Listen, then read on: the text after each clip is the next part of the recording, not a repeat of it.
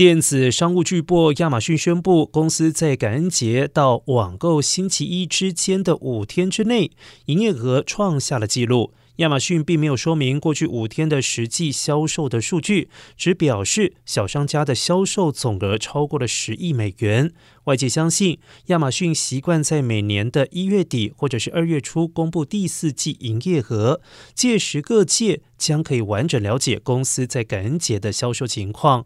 而分析机构 Adobe 公司估计，民众在黑五总共花费了九十一点二亿元，比起往年增加了百分之二点三。网购星期一的交易额则增加了百分之五点八，达到了一百一十三亿元的水平。